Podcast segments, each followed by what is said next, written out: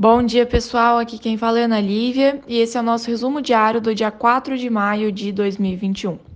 Ontem o Ibovespa fechou em alta de 0,3 pontos percentuais, atingindo o patamar de 119.210 pontos. O dólar fechou a R$ 5,42, o S&P 500 a 4.192,66 pontos e o petróleo Brent cotado a 68,82 dólares o barril. No Brasil, a expectativa é que hoje seja apresentado o relatório da reforma tributária. O deputado Agnaldo Ribeiro apresentará o relatório, mas não há definição de como ele será tratado daqui para frente. O presidente Arthur Lira tem defendido uma reforma tributária fatiada, começando não pelas PECs discutidas pelo relatório, mas por um projeto de lei já encaminhado pelo governo, que trata apenas da unificação de PIS e COFINS enquanto as PECs incluem também mudanças em tributos estaduais e municipais.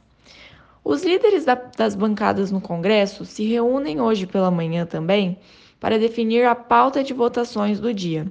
A perspectiva é de votação do PLN 4, que recompôs 19,8 bilhões de reais em despesas obrigatórias do orçamento depois dos vetos de Jair Bolsonaro.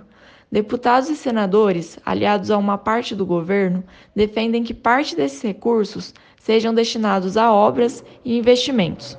Quanto ao CPI da pandemia, teremos o início da fase de depoimentos, com os ex-ministros Luiz Mandetta e Nelson Tate sendo ouvidos hoje. Já no cenário internacional, a menos de cinco meses da eleição na Alemanha, os holofotes se voltam à disputa pela sucessão de Angela Merkel, que deve deixar o governo após 16 anos no poder.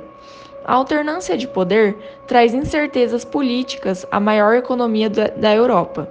Entre outros temas, o resultado da disputa deve influenciar as crescentes tensões entre, o, entre a União Europeia e a China, tema que deve permanecer em alta nesta semana devido à agenda de reuniões do secretário dos Estados Unidos, Anthony Blinken com os líderes europeus.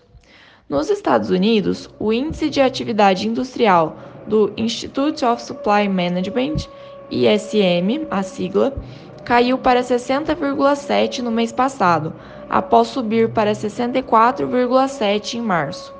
Todas as 18 indústrias manufatureiras continuaram a se expandir em abril, a atividade manufatureira dos Estados Unidos cresceu em um ritmo ma mais lento em abril, contida pela escassez de insumos, à medida que o aumento da vacinação contra o Covid-19 e o estímulo fiscal massivo desencadearam a demanda reprimida. Bom, pessoal, essas foram as principais manchetes do dia. Para demais informações, entre em contato com um de nossos assessores. Um excelente dia a todos!